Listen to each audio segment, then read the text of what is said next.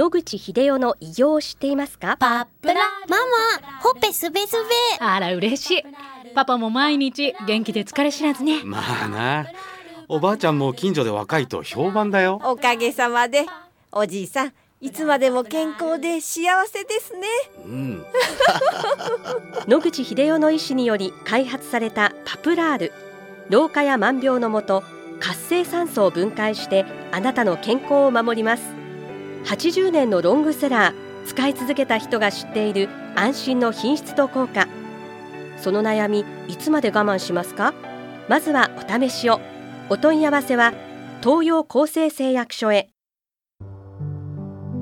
おはようございます。おはようございます。今週も先週に引き続き、サラヌマクリニック院長、藤田徹先生をお呼びして対談特集をお送りしてまいります。藤田先生、白川先生、よろしくお願いいたします。はい、よろしくお願いします。先週、ステロイドを引用している方のお話をお聞きしたんですけれども、今週はですね、アジソン病についてお聞きしたいと思います。先生、アジソン病というのはどんな病気なのでしょうか？アジソンっていうんですね、人の名前がついた病気なんですけれども、日本語で言うとですね、副腎不全ということになります。つまり、副腎っていう臓器がホルモンも出なくなっている状態ということの、そういう病気だというふうにご承知おきください。どのようにして起きるのかということなんですが、ステロイドホルモンの使い方は先週申し上げた通り、私の場合はまあ短期作用型のステロイドホルモンを使うんですが、非常にですね、中長期のステロイドホルモンを使うことによってですね、皆さんも聞いたことあると思うんですけども、例えば花粉症ですね。で、花粉症を一発ね、注射を打てば、ワンシーズン大丈夫ですよ。そういう診療所があって、で、そういう診療所でですね、注射を打ってもらうと。仮定しましょう。そうした場合にですね、注射打った当初はですね、非常にステロイドホルモンが効いていて、花粉症の症状もないということになるんですが、だんだんだんだん中長期作用型といえども、注射して時間が経ってくると、それがあの血中濃度レベルは下がってきますし、それに対してですね、血中濃度レベルがですね、ある一定レベルにあるとですね、副腎っていう臓器が遊んで結局ホルモンを出さなくなる。そういうことなんですね。ホルモンを出さなくなってる状態がずっと続いていて、その血中濃度が落ちてくると、そうすると、婦人クリーゼとも言いますけれども、そういう重篤な婦人不全の症状が出てくると。場合によっては血圧が下がったりとかですね、大変なことが起こってきてしまうということでございます。原因はそういうのが多いと思います。そういうワンシーズンね、注射で大丈夫ですよ。それで、そこはあの、それでもう一回注射打てば、ワンシーズンだからって言って、門前一をなすがごとく、ドーッと患者さんが集まってですね、すごいことになっているというところがあるんですが、それには非常にアジソン病の危険を伴うということをですね、お考えいただきたいと思います。防ぐ方法なんですけども、基本的にはそういう使い勝手が悪い中長期作用型のステロイドホルモンを使わないというのが簡単な防止方法でございます。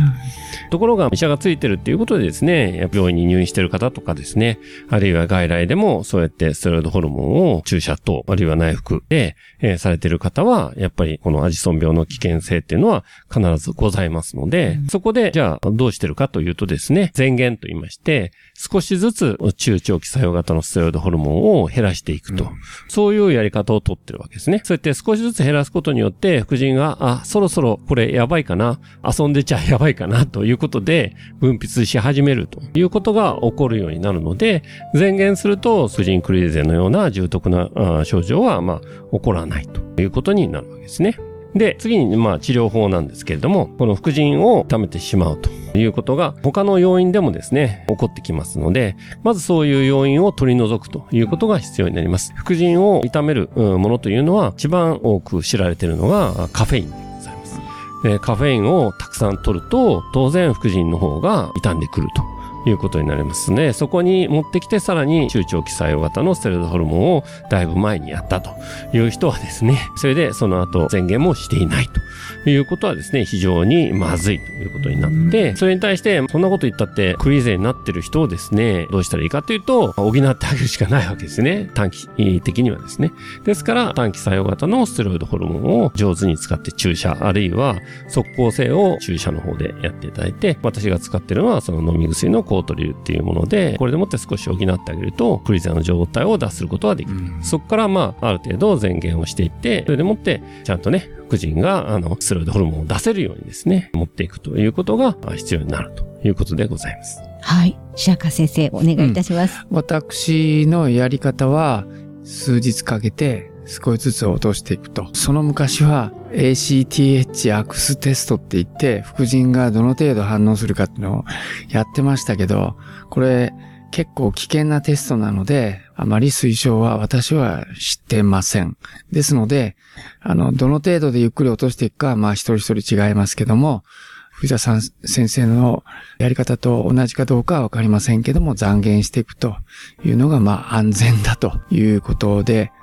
最近は私はあまりあのそのステロイドの患者さんをたくさん見てるわけではないんで、昔はものすごい量を投与してましたので、いっぺんに外すと、藤田先生がおっしゃったように、副腎が完全に遊んでて、さあお前働けと言っても、ごめんなさいと言われると、ちょっと体が持たないので、まあ、ちょこっとずつ外して、少しずつ回復していただくっていうのを待つしかないと思ってます。はい藤田先生、例えばコーヒーですとか、紅茶ですとか、こういった患者さんはやめた方がいいですよというご指導でよろしいんでしょうか？そうですね。ただまあ、過剰になるのが一番問題なので、うん、コーヒーでもですね、その1杯2杯を飲む分はですね、そんなに大きなね、この、苦人の病気を起こすほどの力はございません。ただし、最近はですね、もっといっぱいのカフェインを含んだ飲料というのが売られてまして、そういったものをお飲みになると、これはあのカフェインの害がですね、出て、ね。えー、副腎の方も弱りますし、それと同時に不整脈等のですね、カフェインの害が出てきてしまう